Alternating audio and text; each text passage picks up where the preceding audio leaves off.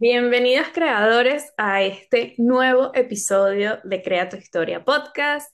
Como todos los miércoles, aquí estamos para acompañarles y queremos recordarles que se suscriban a nuestro canal de YouTube, que le den las cinco estrellitas a Spotify y que estén muy pendientes de todas las cositas que estamos haciendo porque casi siempre estamos buscando renovarnos, estamos buscando un espacio mucho más conectados y cerquita de ustedes. En este episodio vamos a hablar sobre cómo establecer metas. Eso me, encanta, me encanta este tema, porque la mayoría de las veces tenemos muchísimas ganas, tenemos sueños que cumplir, podemos ver em, hasta en nuestra mente decir y que quiero algo y imaginarlo muchísimo, pero a veces nos quedamos mucho en el hueco de cómo lo hacemos, cómo llegamos ahí, cómo lo vamos a lograr, cómo lo cumplo. Y yo me acuerdo que una, antes de darte el pase, Pau, que una de las cosas cuando inicié eh, mi camino de emprender, una de las principales preguntas que yo me hacía era, ¿cómo lo voy a lograr? O sea, ¿cómo Carrizo voy a empezar? Empecemos por ahí, o sea, ¿cómo voy a iniciar todo esto? Exacto. Sí, yo creo que llegamos al, al, como al punto de decir, realmente nuestro trabajo es el cómo. Y yo, claro, dándole vueltas, yo digo sí y no, ¿no? Porque obviamente cuando vemos el cómo de, ok, ¿cómo puedo buscar las maneras de hacerlo posible?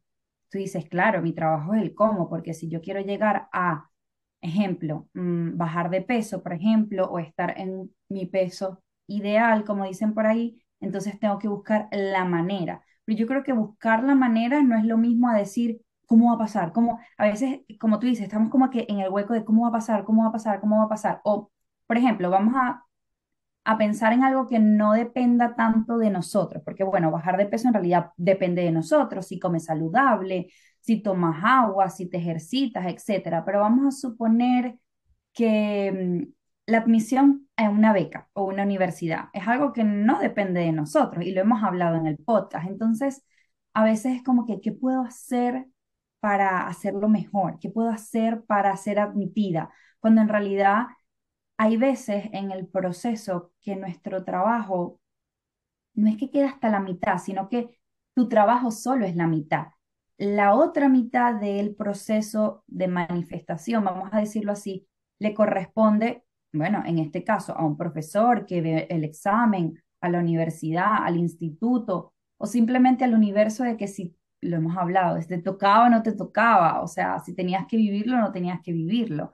Entonces, realmente es nuestro trabajo el cómo o no, porque por ejemplo en tu caso en, el, en todo este cuento del, del modelaje, obviamente tenías que buscar la forma de cómo puedo trabajar acá, cómo puedo trabajar con esta persona, cómo puedo hacer esta colaboración, pero no dependía de ti mm, muchas cosas, o sea, muchas decisiones. Claro, ¿no? Y, y realmente, por ejemplo, en ese caso, era depender mucho de si la otra persona quería o no. Yo creo que también depende de qué tipo de meta nos estamos trazando, ¿no? Y, y no conformarnos o no malinterpretar el hecho de que ahora estamos poniendo en duda si el cómo realmente es nuestro trabajo o no, y que las personas vayan y digan, ah, como no es mi trabajo el cómo, entonces no hago nada. No, mm, tampoco queremos caer en eso, porque sí consideramos que nuestra responsabilidad en cuanto a nuestras metas es el cómo. Ahora, el tiempo que te tome, el, las condiciones en las que llegue esa meta ya no dependen de nosotros. Entonces siento que son muchos patrones, o sea, muchas cositas ahí que hay como que evaluar, pero no quedarnos en ese punto de vista de que como no es mi responsabilidad si suceden o no, y como no es mi trabajo el cómo, entonces no las hago porque sí somos, nosotras somos muy, muy creyentes y lo hemos hablado en otras veces en, en, este podcast, de que cuando tú trabajas por esa meta, la meta va a llegar.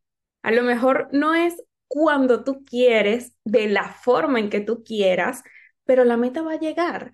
¿Por qué? Porque tú te la trabajaste, porque tú desarrollaste y creaste una estrategia del cómo para saber cómo vas a llegar ahí, pero tienes que entender que muchas veces no va a depender de ti 100%. Por ejemplo, en mi caso, con lo del modelaje, o sea, yo podía dar lo mejor de mí, podía buscar todo lo que yo quisiera, pero había un 2, 3, 4% que no iba a depender de mí y era siempre porque era un escenario que iba a depender de la vista y de la respuesta de alguien más.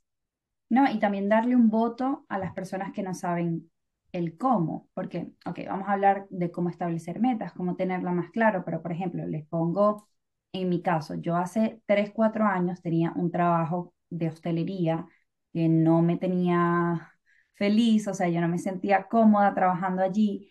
Entonces, en, en mi mente, ¿verdad? Yo decía, ¿cómo puedo tener más tiempo? ¿Cómo puedo tener más dinero? ¿Cómo puedo hacer algo que me guste? Pero por eso le doy un voto, si nos estás escuchando, esas personas que no saben el cómo yo era una de esas. Yo decía, no sé cómo llegar allí, porque realmente no sé exactamente lo que quiero. O, o porque quizás la oportunidad que me llegó yo no sabía que existía. Entonces también darnos como que ese, mm, ese regocijo y esa fe, esa certeza de que a veces tú pides algo y tú ni siquiera existe, ni siquiera sabes que existe la solución que ya se está creando para ti, que el, el Dios, el universo en lo que creas te está te va a presentar las personas adecuadas, las circunstancias adecuadas, el momento adecuado para que algo suceda. Y es tan magnífico que tú ni siquiera te imaginas cómo puede todo confabularse para que suceda. Es como cuando conoces a tu, actual esposo.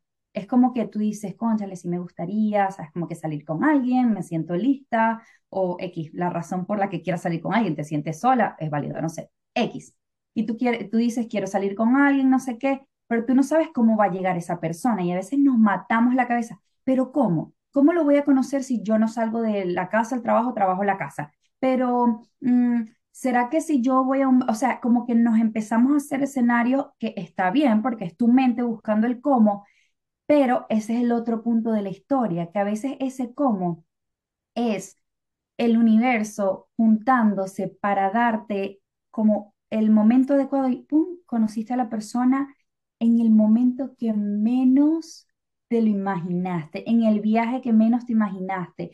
De repente esa persona estaba con pareja en ese momento, de repente esa persona vivía en otro país, de repente en ese, en ese momento como que dijiste, no, no creo, porque las circunstancias no están dadas para que esto se pueda dar.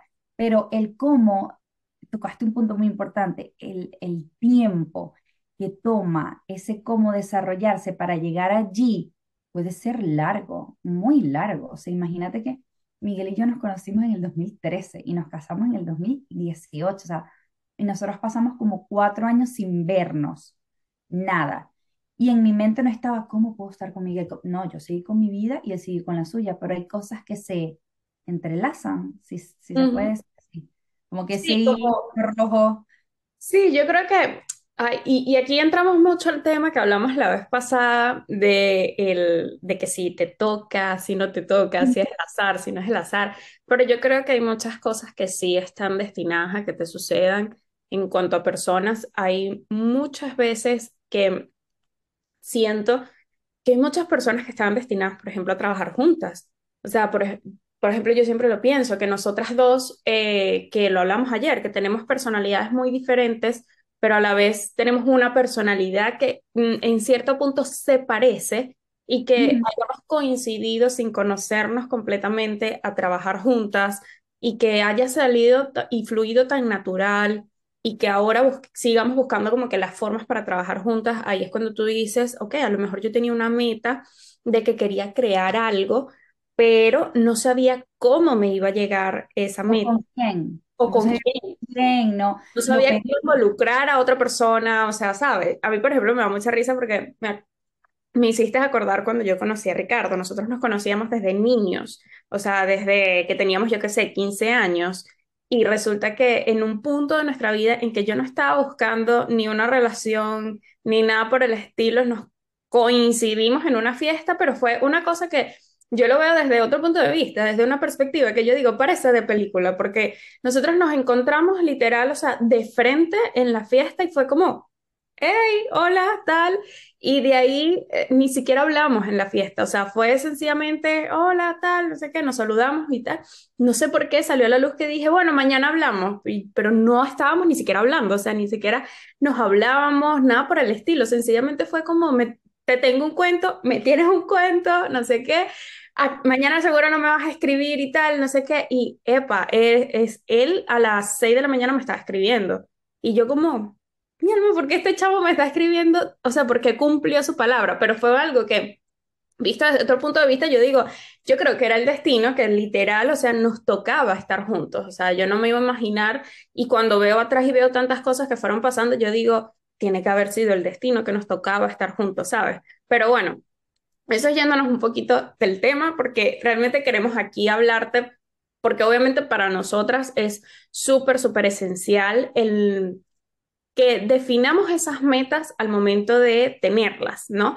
Y lo que queremos llevarte o lo que queremos invitarte es a qué puedes hacer cuando te quieres establecer metas, ¿no? Les vamos a ir dando como que unos tips y obviamente nuestros comentarios personales de cómo lo llevamos nosotras, cómo lo hemos ido haciendo, pero primero es súper importante que cuando tengas una meta puedas verla, o sea, que la puedas como visualizar muy bien y puedas describirla. Es por eso que es súper importante que esté escrita en papel o que la escribas quizás en las notas de tu teléfono o te la pongas de fondo de pantalla. O sea, si tienes una meta, ponla muy visiblemente donde te la topes todo el tiempo. A mí me gusta poner, por ejemplo, esas metas en, el en la pantalla de teléfono, de, o sea, obviamente en, el protector de pantalla de mi teléfono, para verla todo el tiempo, o quizás una frase que me quiero repetir todo el tiempo, que sé que me va a llevar a esa meta, me gusta verla todo el tiempo, que, que yo pueda, sea lo que esté haciendo, y por ejemplo, el teléfono, que es lo que más tengo a la mano, entonces digo, bueno, lo hago en un sitio donde yo lo vea todos los días y haga esa meta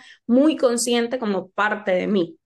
Total, total. Y yo creo que no solo que esté en papel, sino también cómo esté, porque de repente, si nunca lo has hecho, em, puedes como no tergiversar el mensaje, sino como que darle una connotación que tú no quieres, o sea, que no va a ser apropiada para manifestar, para establecer metas. Por ejemplo, no es lo mismo que escribas en el papel, em, necesito dinero necesito ganar tanto, que necesito un trabajo. La connotación de ese mensaje es de carencia, de necesidad, de que no lo tienes en este momento. Entonces, nuestra recomendación siempre va a ser, y siempre lo hemos dicho, la palabra tiene poder, tiene peso.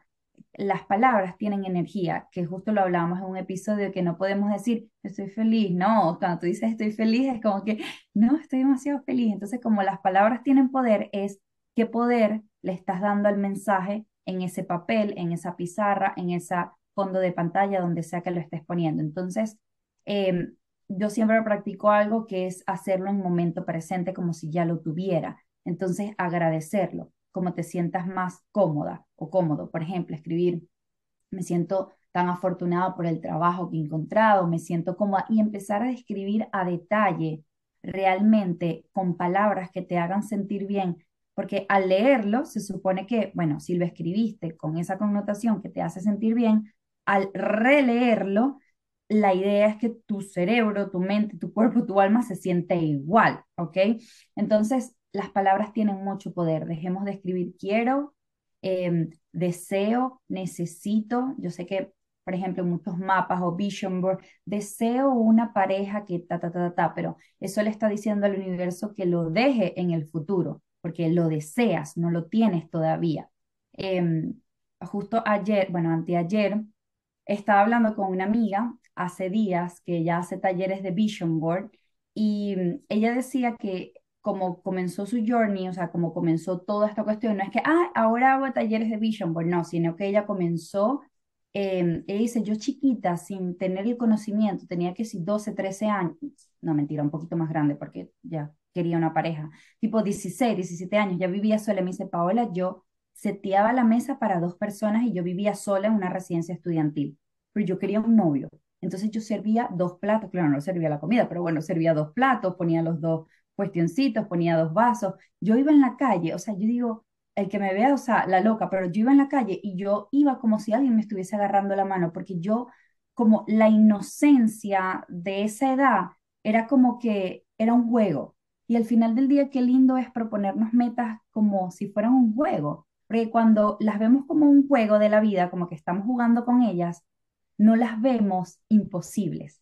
El detalle es que somos tan adultos y tan escépticos cuando llegamos a cierta edad, que por eso que no tenemos que dejar que nuestro niño interno muera, nos volvemos como tan escépticos que entonces todo es difícil, ¿no? Es que yo no voy a conseguir ese trabajo, es que yo no voy a conseguir esa pareja, es que yo no voy a conseguir esa promoción o ese ascenso en el trabajo, ¿no? En cambio, un niño, para un niño no hay dificultad, para un niño es como si ya lo tuviera, ¿no?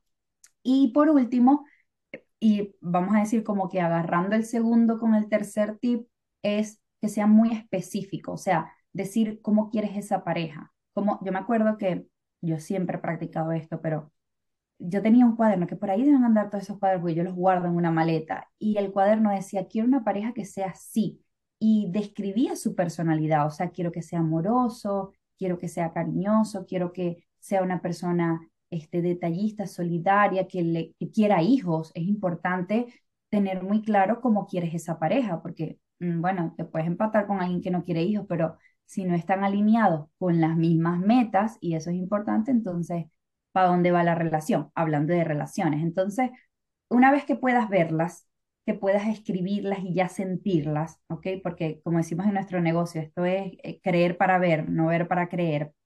Una vez que puedas em, ser bastante específico en eso, entonces como que ya creo que hasta la mitad del camino está hecho, ¿no? Todo se va a empezar a mover en pro a eso. No, totalmente. Fíjate que, por ejemplo, yo antes, cuando yo, tenía otra pareja y yo siempre tenía discusiones con él con respecto a mi carrera. Para mí, mi carrera ha sido, y, mi, yo soy como demasiado trabajadora, y mi carrera, lo, la, lo profesional ha sido muy importante para mí. Claro, he estado desde los 11 montada en el mundo del modelaje, Obviamente para mí siempre eso se ha considerado como que mi trabajo, ¿no? Así yo no ganara dinero por ello, pero era mi trabajo. Sí, claro. Y eh, yo siempre tenía discusiones con esa persona por mi trabajo. Él no entendía muy bien como que, que el modelaje para mí era importante y que era mi trabajo y cómo yo lo veía, ¿no? Y claro, yo me acuerdo, como yo te digo, como yo, Ricardo y yo nos conocíamos de niños, eh, él tenía una pareja que también hacía modelaje. Entonces, en ese momento, eh, yo a veces cuando discutía con esta otra persona, yo le escribía y le decía como que, ¿cómo haces para comprender a fulana? ¿Qué tal? Y yo me acuerdo que yo en algún punto, ya estaría ya cansada, yo qué sé, yo en algún punto decía, yo quiero que mi pareja entienda mi trabajo y me apoye en lo que estoy haciendo. Y eso fue algo que yo me metí demasiado en la cabeza y que lo repetí, lo repetí, lo repetí. Y de hecho, en algún punto dije, ojalá mi pareja fuese como Ricardo, que llega a entenderlo y que llega a entender mi trabajo y apoyarme en eso, en saber qué es importante para mí.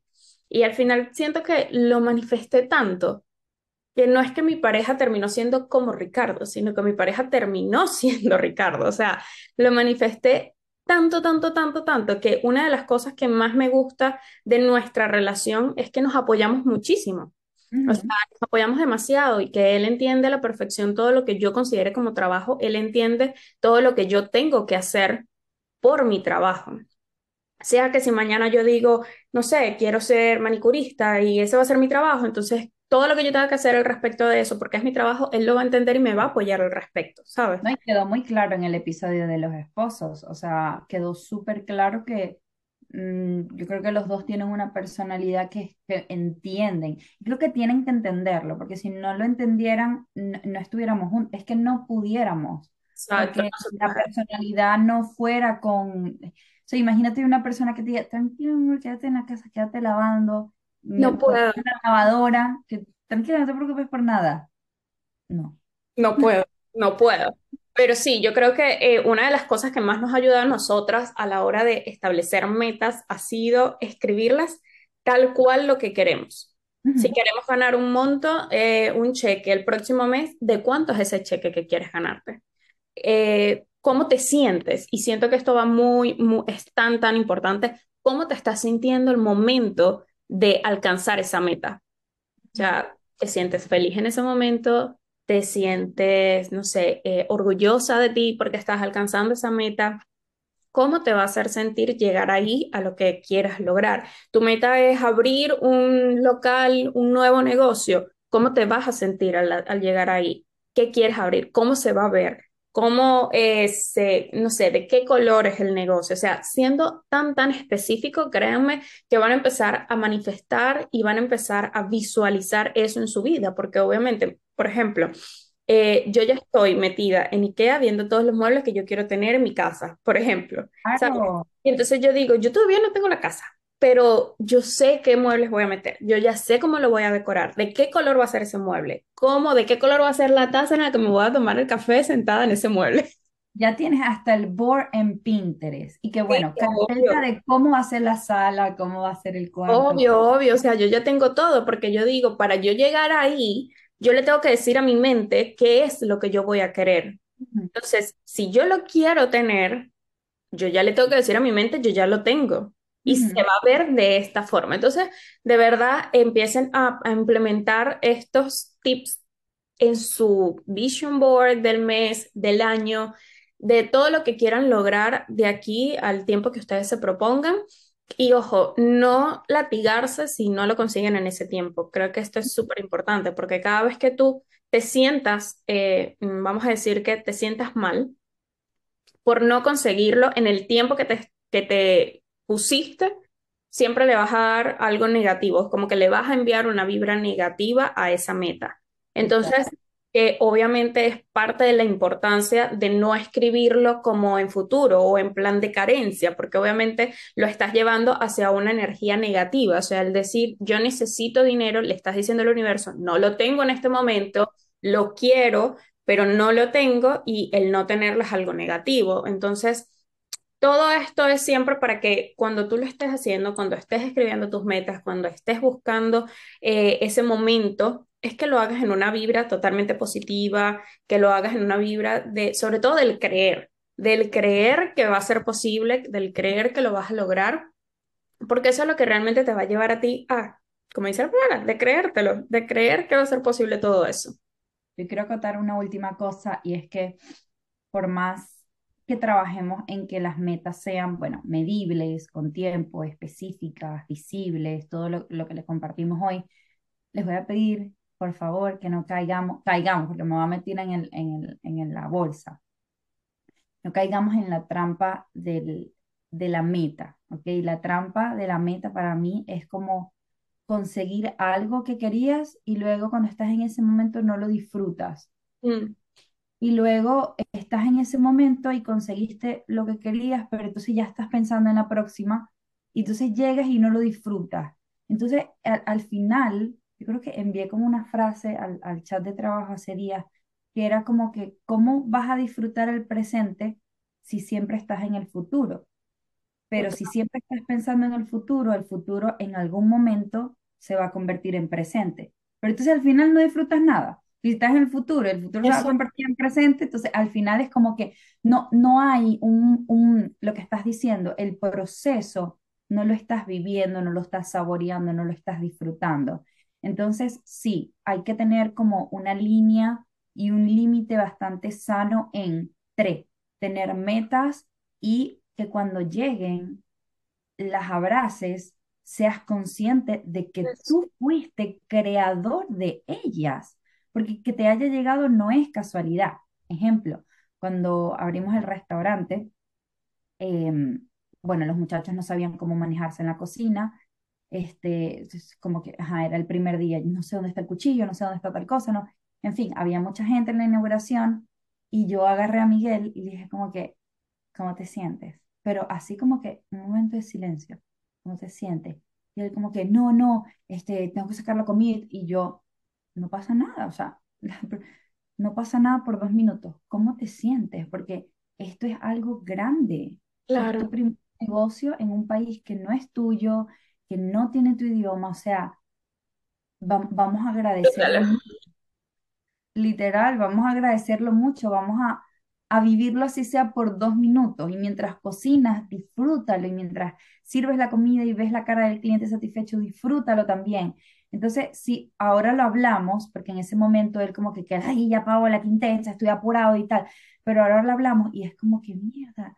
es verdad, o sea, estaba ahí y tanto que esperé ese día, no lo estaba disfrutando como, ¿sabes? Como me hubiese gustado.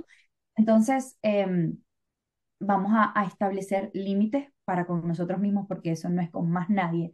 Vamos a tener metas muy claras para que creadores, los que nos llegue, sea claro y no sea confuso. Cuando tenemos metas claras, lo que llega es tan clarito como el agua que tú dices, esto es lo que quería y hasta mejor. Me dices tú, no, no era como Ricardo, era Ricardo. Bueno, esa es la frase, se quedó. No era como Ricardo, era Ricardo. O sea, no, no era lo que pedí, era aún mejor. Entonces, bueno, Esperamos que este episodio los haya encontrado, donde sea que estén, como digo, trotando, caminando, si pusieron los audífonos o nos estás viendo en YouTube. Gracias por suscribirte, por darle a esas cinco estrellitas en Spotify y esperamos verlos en el próximo episodio sin duda. Un besito.